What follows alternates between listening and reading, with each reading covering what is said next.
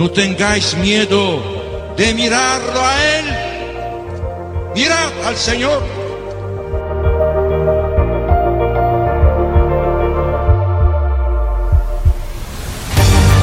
No tengamos miedo a ser santos. Todos estamos llamados a la santidad, que no consiste en hacer cosas extraordinarias, sino en dejar que Dios obre en nuestras vidas con su Espíritu.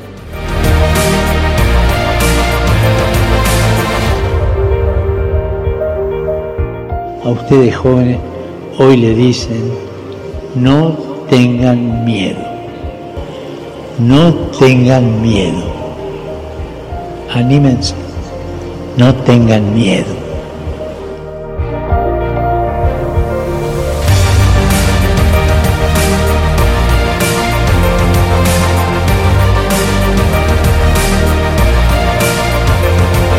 Santos ao pé da porta. A santidade no dia a dia de pessoas como tu.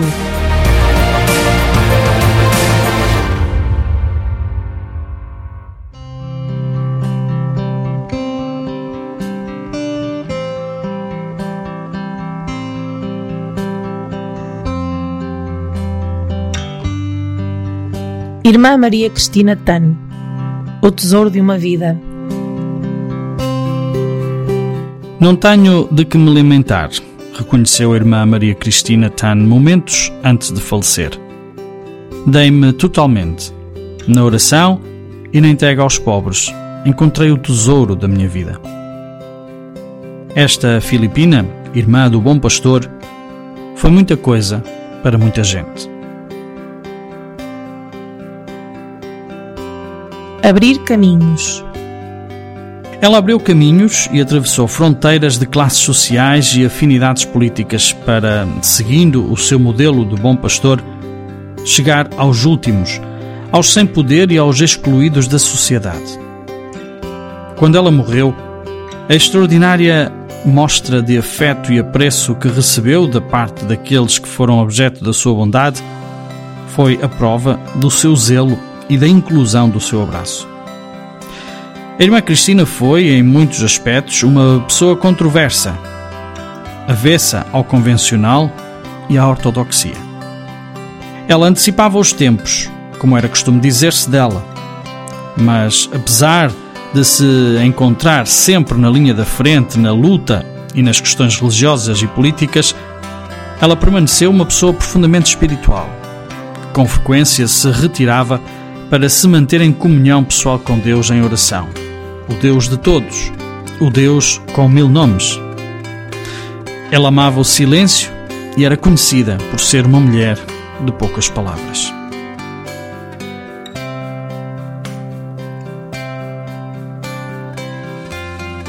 Entre os pobres. A irmã Cristina, juntamente com outras irmãs do Bom Pastor, viveu e trabalhou entre os pobres durante quase 25 anos, começar em 1979. Elas abandonaram o ambiente mais protegido da sua congregação religiosa para caminharem com os excluídos da cidade de Manila, viverem com eles, apoiarem as suas lutas, rezarem com eles. Com elas, a irmã Cristina fundou a comunidade cristã Alai Capua, que organizou cooperativas, criou bolsas de estudos para proporcionar educação aos jovens e apoiou projetos de subsistência para os pobres em zonas de Manila, Cavite, Quezon City e Cebu. Ela também animou os pobres e aproximaram-se de Deus pela oração, pela partilha e vivência do Evangelho e pela ajuda recíproca, aliando-se a outros pobres nas suas lutas. Ela desejava que os pobres descobrissem a sua dignidade de cidadãos filipinos e de filhos e filhas de Deus. A irmã Cristina provinha de uma conhecida abastada família de Manila. Nasceu a 30 de novembro de 1930. Foi batizada com o nome de Amanda Justina e deram-lhe o hipocorístico da alcunha familiar de Mengie. Era a quinta de sete filhos com que o juiz Bienvenido Tan e a senhora Salomé Lingengo foram abençoados por Deus. Estudou no Colégio de Santa Escolástica e licenciou-se em Matemática. Em 1954, com 24 anos, entrou na congregação das religiosas do Bom Pastor.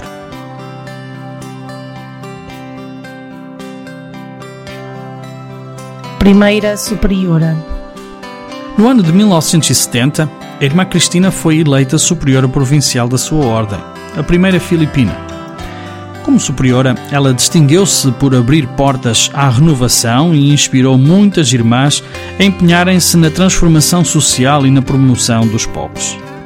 Era uma admiradora do Papa João XXIII e uma apaixonada pela espiritualidade asiática.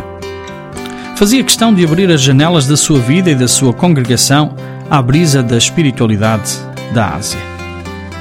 Quando, em 1972, o presidente Marcos impôs a lei marcial, a irmã Cristina era presidente da Associação das Religiosas das Filipinas. Ela dedicou-se a organizar com outros ativistas religiosos comitês para denunciar e combater os abusos militares, as detenções arbitrárias, as torturas e as eliminações sumárias. Organizou grupos para reunirem informação e atenderem as denúncias e os pedidos de justiça dos pobres, tanto nas zonas urbanas como nas rurais. Foram anos de trevas e de luta, onde ela brilhou pela sua forte e destemida liderança. O seu termo como provincial acabou em 1976. Continuou empenhada com grupos de ação eclesial e política, mas o seu coração estava com os pobres. Em 1979, foi viver com algumas irmãs para um bairro pobre de Leveridza, no distrito de Malate, em Manila. A pobreza da zona impressionava. Desde então para cá, muitas coisas mudaram para melhor, não só na paisagem física do bairro, mas sobretudo nos corações dos seus habitantes.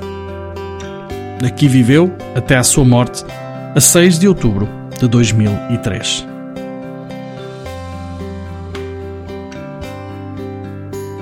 Ação política na sua ação política, a irmã Cristina esteve ao lado de Coração Aquino, de modo particular quando Ninoy Aquino foi preso.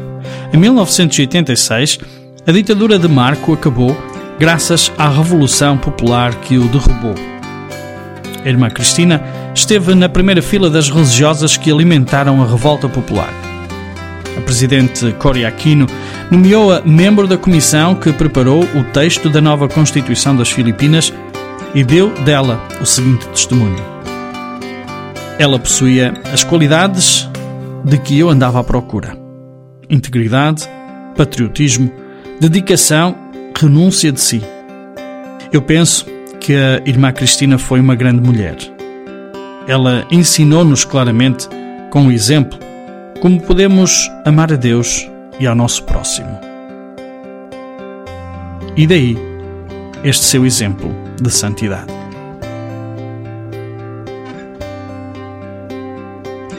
Ceres Doyo, jornalista do Daily Inquirer Manila.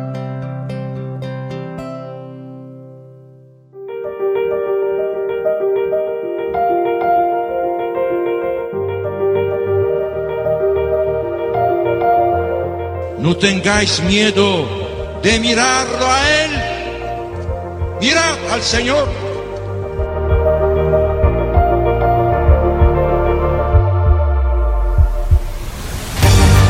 No tengamos miedo a ser santos. Todos estamos llamados a la santidad, que no consiste en hacer cosas extraordinarias, sino en dejar que Dios obre en nuestras vidas con su Espíritu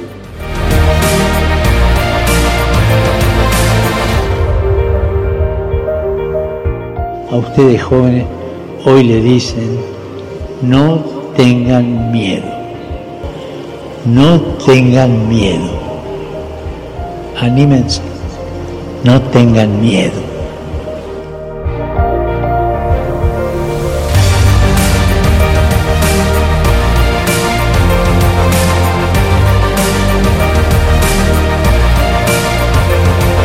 Santos ao pé da porta. a santidade no dia a dia de pessoas como tu.